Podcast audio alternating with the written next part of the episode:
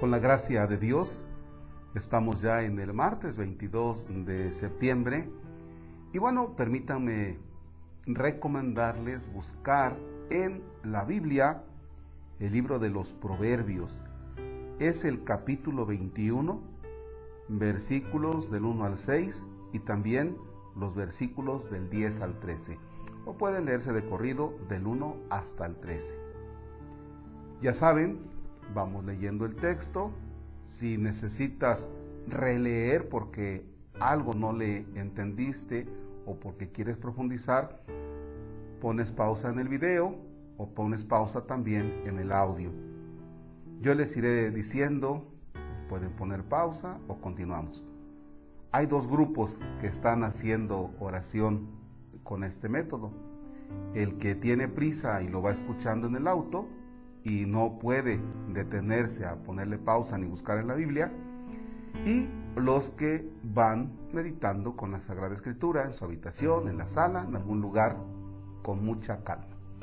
En el nombre del Padre y del Hijo y del Espíritu Santo del libro de los Proverbios.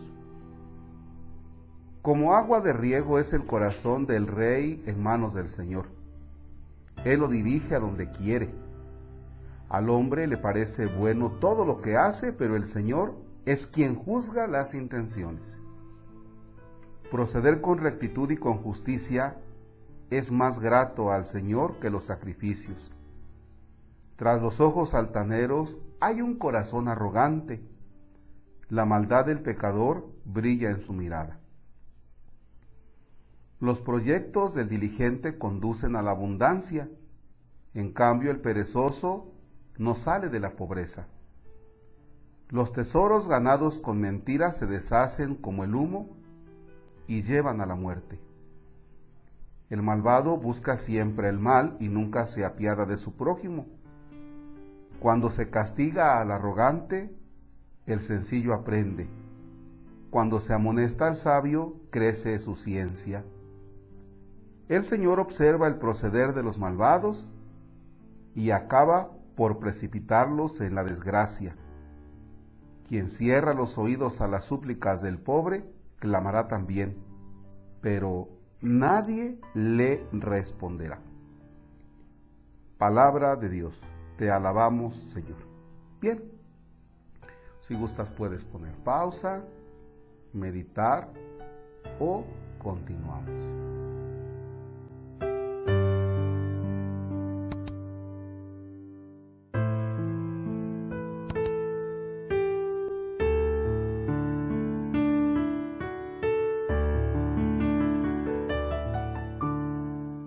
Que continuamos, a mí me gustaría meditar sobre dos aspectos que me parecen interesantes de este texto. El primero de ellos, los tesoros ganados con mentiras se deshacen como el humo y llevan a la muerte. Es decir, cuando te enganchas en la vida fácil de lo que nos propone la vida diaria, de lo que nos propone el mundo, o dijera un amigo, de lo que nos propone la jungla. ¿Cuál es esa propuesta en la que nos podemos enganchar? El dinero fácil.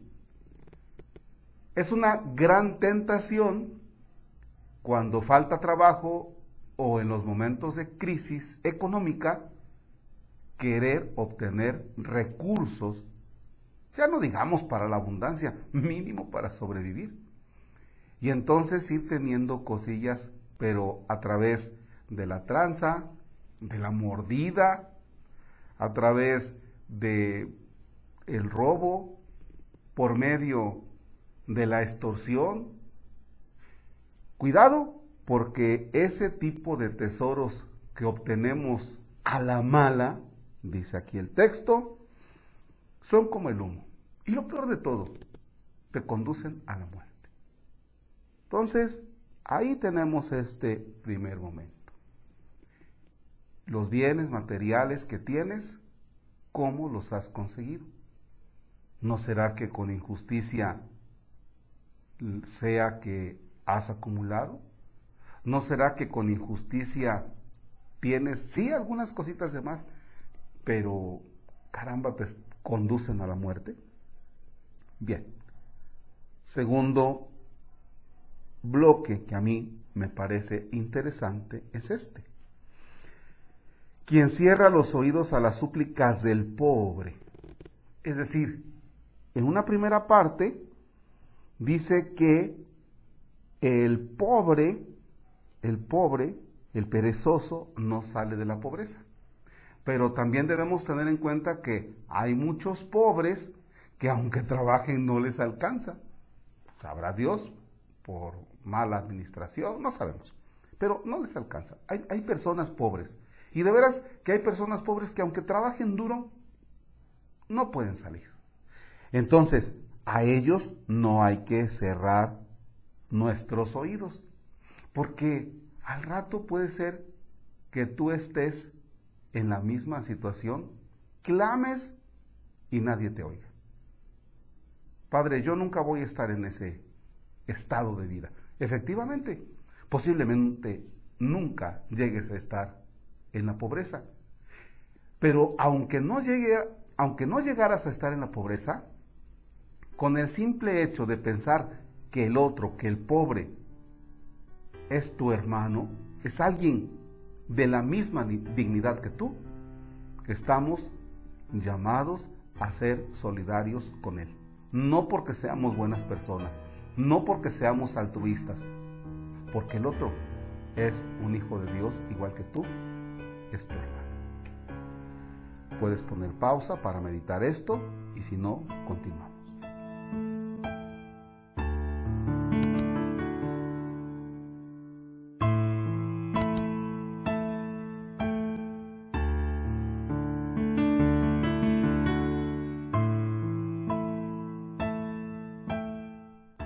Hacemos esta oración. ¿Me acompañas? Gracias Señor por este momento de encuentro con tu palabra. Este texto me parece muy profundo, Señor, tiene varios elementos en los que puedo meditar.